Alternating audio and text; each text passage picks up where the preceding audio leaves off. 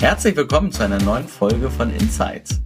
Heute zusammen mit Philipp Ehlert von der Firma Gustav Ehlert Einblicke in einen unserer älteren Kunden, also in der, in der Zusammenarbeit. Ähm, Gustav Ehlert seit 2017 und Philipp Ehlert, Mitinhaber und ja, Geschäftsführer bei Gustav Ehlert für relativ viele Bereiche innerhalb der, der Company, aber da kannst du dann ja gleich auch nochmal direkt einsteigen. Herzlich willkommen, Philipp. Ja, vielen Dank für die Einladung. Ich freue mich, dass ich hier sein darf. Wir sind ja schon fünf Jahre ähm, in geschäftlicher Beziehung miteinander, haben uns aber persönlich eigentlich erst im November wirklich ja kennengelernt. Vorher mhm. mit vielen Kollegen von mir zu tun. Ich bin total happy, dass das so passiert ist, weil wir ja auf unternehmerischer Ebene ja super viel austauschen uns können und ja, Familienunternehmen und wir haben ja auch ganz, ganz lange selber aufgebaut ist ja immer noch mal was ganz Besonderes. Aber bevor wir da einsteigen, erstmal vielleicht zwei, drei Sätze zu dir und zu Gustav Ehlert. Das wäre klasse für die Zuhörer und Zuschauer. Ja, also fange ich mit mir an. Philipp Ehlert ist der Name, ähm, ist das Programm, ist die Firma. Die wurde von meinem Urgroßvater gegründet, 1924. Also vor fast 100 Jahren bald. Ich bin 43 Jahre, bin quasi die vierte Generation im Unternehmen. Ja, also mein, mein Urgroßvater, mein Großvater, mein Vater und jetzt ich und leite das Unternehmen zusammen mit einem Kollegen, dem Tobias Ortkrass. Und äh, wir sind halt beide Geschäftsführer und haben uns die Bereiche so ein bisschen aufgeteilt. Ich mache quasi alles das, was so innerbetrieblich anfällt. Das ist Personal, das sind die Prozesse, das ist Lagerverwaltung, das ist ein Teil IT. Ähm, das ist aber auch der ganze Bereich E-Commerce im weitesten Sinne, plus Produktdatenmanagement und, und, und. Also alles, was so nicht den direkten Kundenkontakt erfordert. Und ähm, der Tobias macht halt bei uns ähm, den Vertrieb und den Einkauf. Wobei der Webshop ist ja bei dir, ne? Also der Webshop ist bei mir, genau. Da gibt's halt auch dann Überschneidungen. Genau, bin verheiratet, habe ein Kind, wohne auf dem Land, also irgendwie so, wie sagt man so schön immer, bodenständig und erdverwachsen, wobei man das eigentlich in Niedersachsen untersagt. Bin aber tatsächlich ähm, ganz stumpf Ostwestfale. Bin ja groß geworden, aufgewachsen, im Geschäft. Genau. Und das ist ja auch schon das, finde ich, besondere Firma, die fast 100 Jahre alt ist, oder im nächsten Jahr seid ihr ja dann ja 100 Jahre. Das ist doppelt so alt wie der Durchschnitt, wie lange ein Unternehmen existiert. Das ist mhm. immer nochmal ein echt Applaus wert und eine Wertschätzung wert, weil das ist ja was ganz Besonderes und ihr gehört ja mit zu den ja, Hidden Champions und denjenigen, die man typischerweise nicht so kennt. Ähm, aber alle irgendwie nutzen. Ja, das ist richtig. Also Hidden ist tatsächlich vielleicht sogar das passende Stichwort. Ähm, die Gustav Ehlert GmbH und Co. KG beliefert Nahrungsmittelhersteller, Lebensmittelproduzenten, wie immer man das nennen möchte, im Prinzip mit Bedarfsartikeln für die Produktion. Produkte. Klingt jetzt ein bisschen doppelt gemoppelt, ist aber so.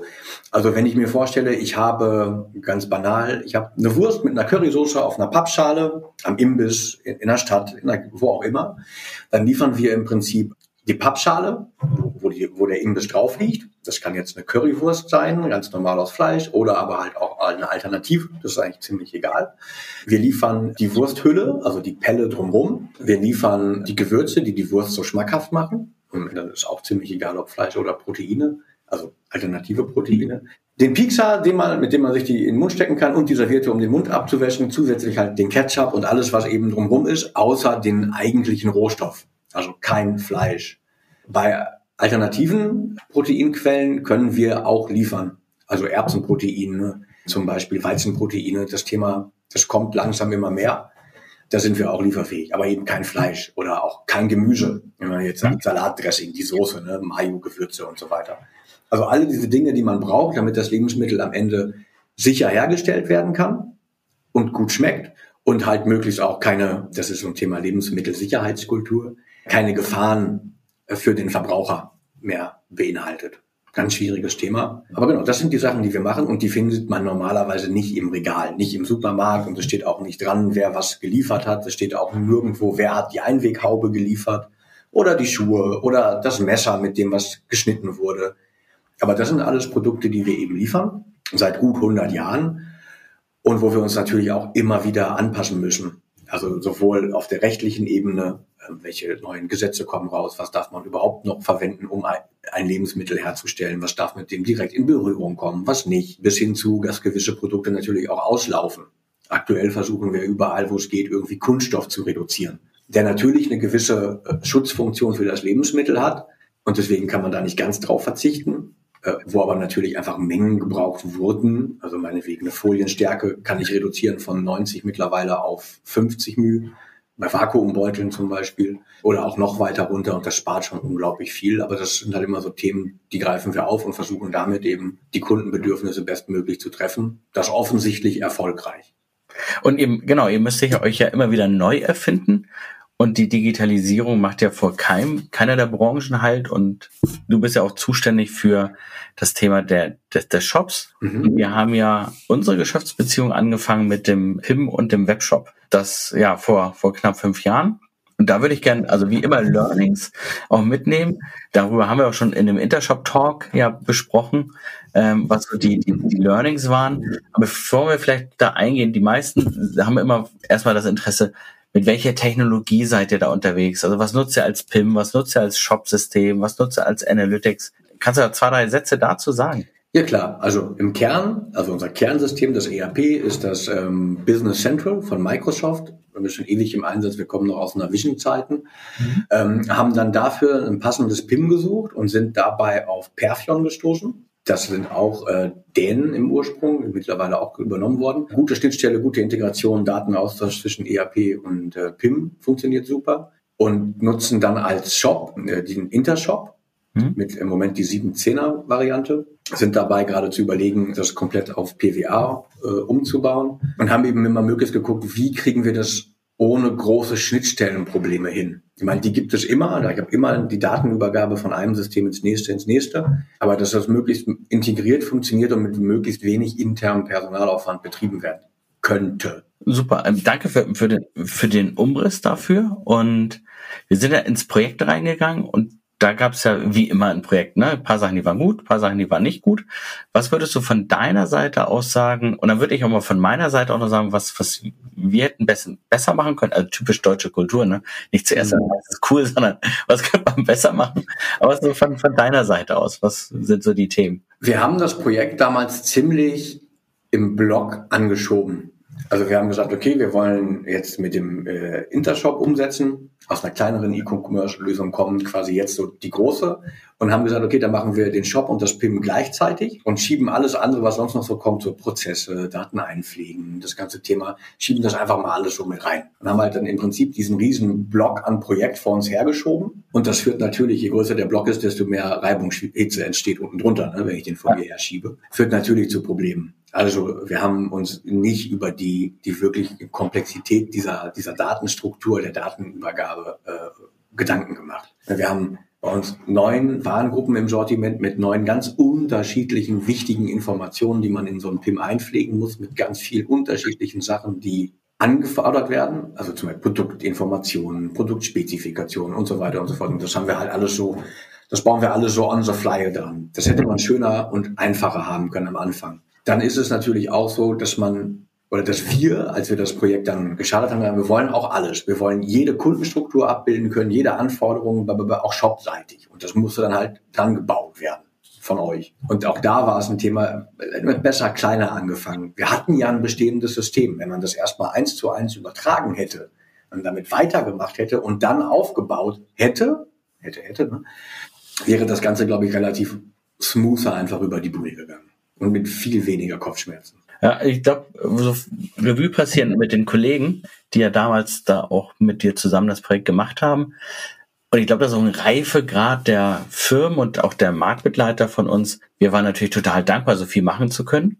Mhm. Ähm, also sind so zwei Themen. Das eine ist, kann die eigene Organisation, also die Agentur das stemmen, aber kann das auch die Organisation, die Kundenorganisation, könnt ihr das stemmen? Das finde ich ist total dankbar, wenn man es widerspiegelt, auch Nein sagt, Nein verbindet in so einem Moment, weil man dann ja diskutiert. Meistens ja auch einfach immer was Besseres dabei rauskommt. Ist ja kein Nein, machen wir nicht, sondern äh, Nein, wir denken das nicht gut, weil.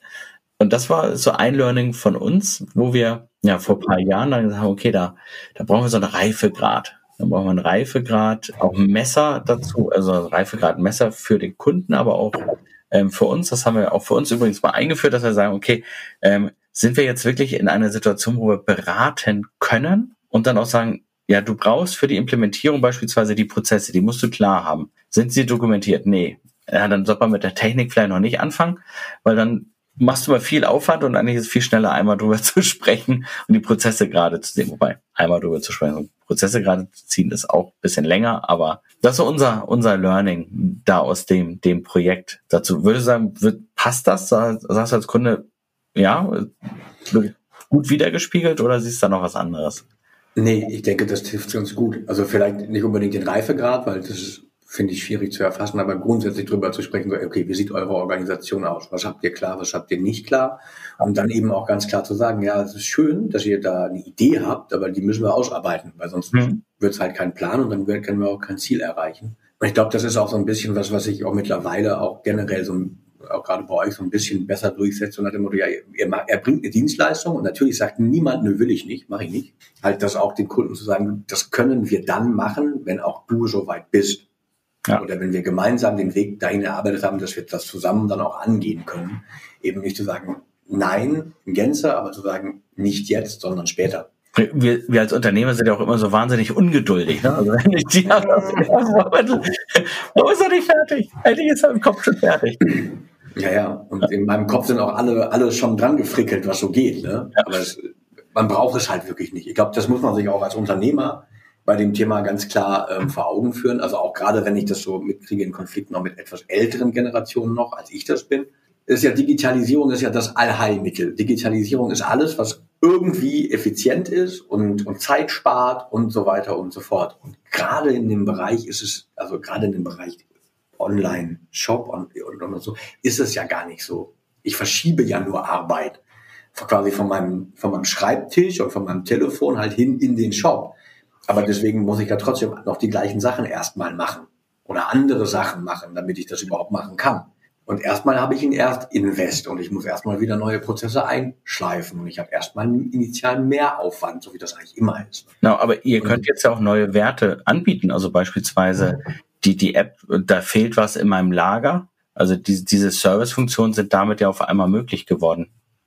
Auf jeden Fall. Vor allen Dingen sind die für den Kunden greifbar geworden. Ne? Wir haben das immer schon gekonnt, das mhm. in der Konversation einfließen zu lassen am Telefon bei einer Bestellung.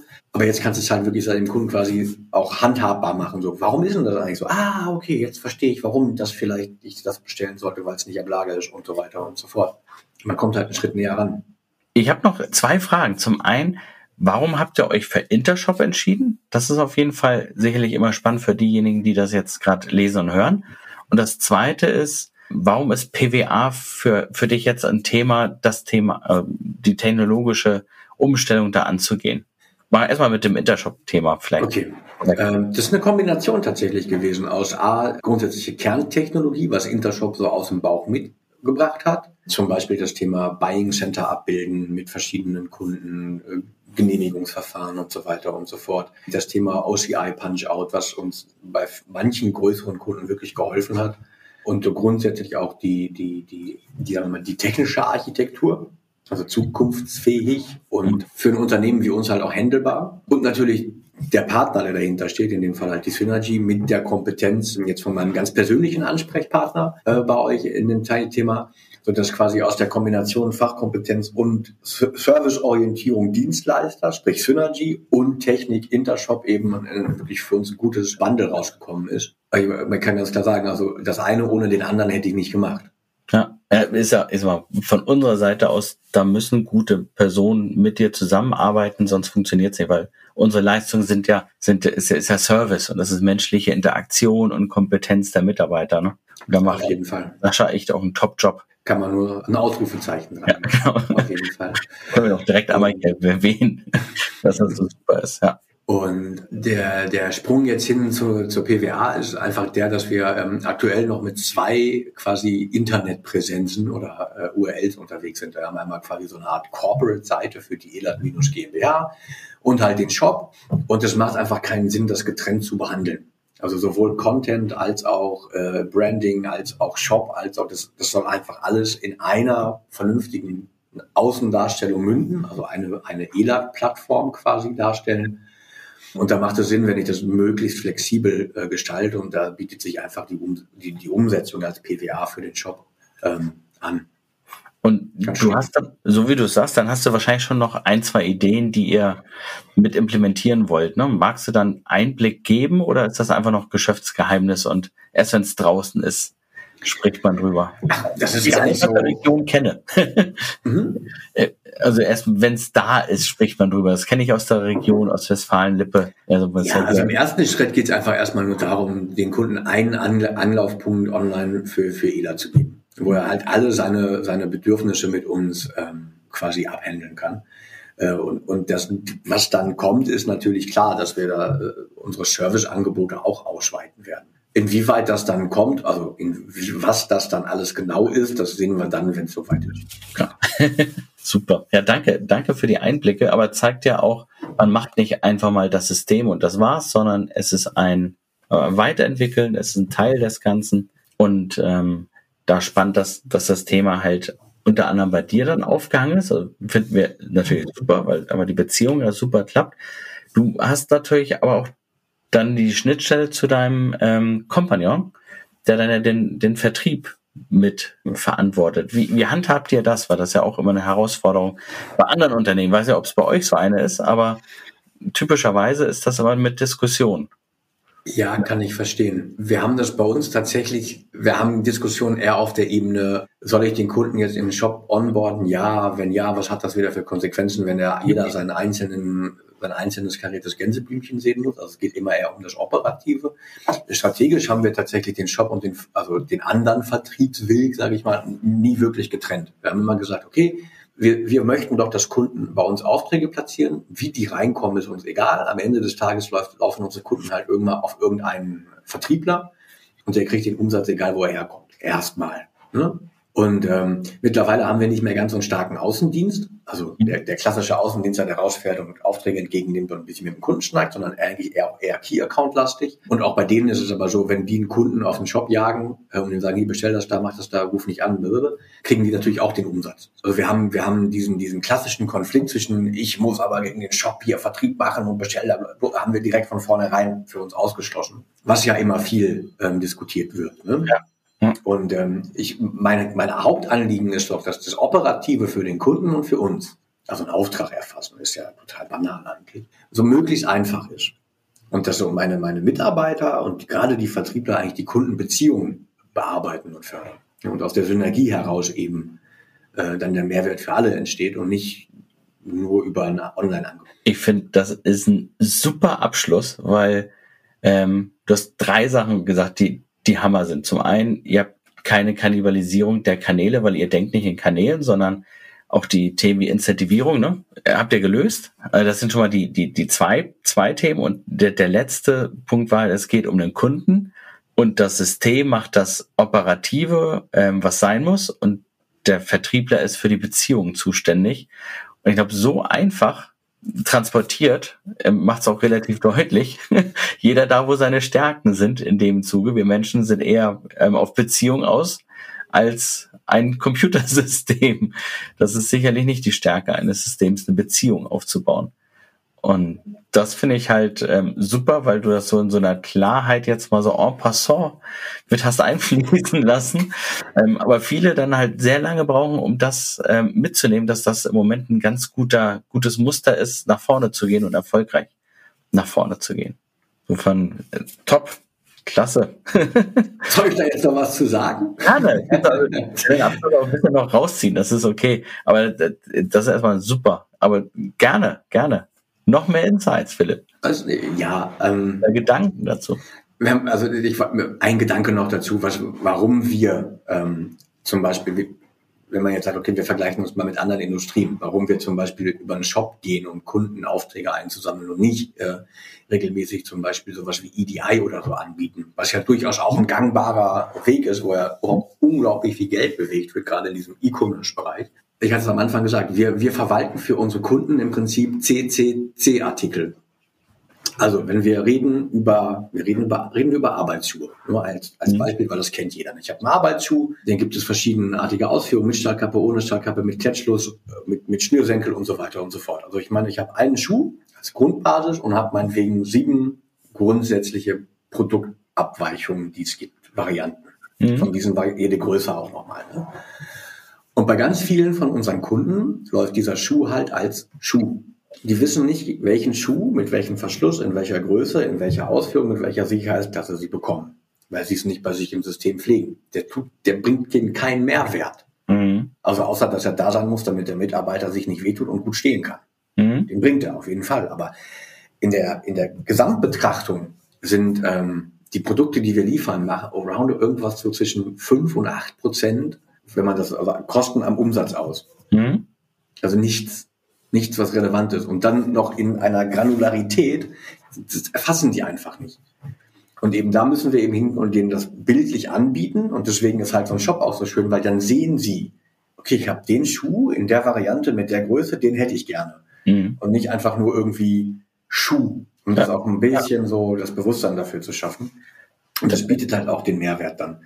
Wenn ich nicht weiß als Einkäufer, was ich eigentlich bestellen will, kann ich es nicht bestellen. Also muss ich die Granularität quasi online darstellen, die der Kunde eigentlich bräuchte, die er aber nicht machen soll, weil das für ihn ja auch nichts bringt. Das bringt ja de facto die Transparenz auch zum Kunden hin. Ja, ganz wichtiger Punkt. Also grundsätzlich, ne, bevor also es klingt jetzt ein bisschen so, ne? will ich gar nicht, aber wir haben ja 2013 angefangen, den, die Bedarfsartikel quasi online zu verkaufen mit einem offenen Preis. Mhm. Wir hatten auch mit Mitbewerbern, wir hatten so Themen, dass wir das bloß nicht transparent machen sollen, weil es halt, das war, ist, war echt die Angst. Ne? zerstört meine Spannung. Und wenn die alle wissen, was das kostet, dann kann ich doch gar nicht mehr. Und aber es ist natürlich falsch gedacht. Natürlich muss das ein transparenter Markt sein, damit der Kunde sich eine vernünftige Orientierung schaffen kann was kostet das, was sind die wirklichen Kosten für so ein Produkt, marktüblich, ähm, und zieht mich mein Partner vielleicht derzeit entweder ab oder aber zahle ich grundsätzlich irgendwie zu viel und wie kann ich das optimieren?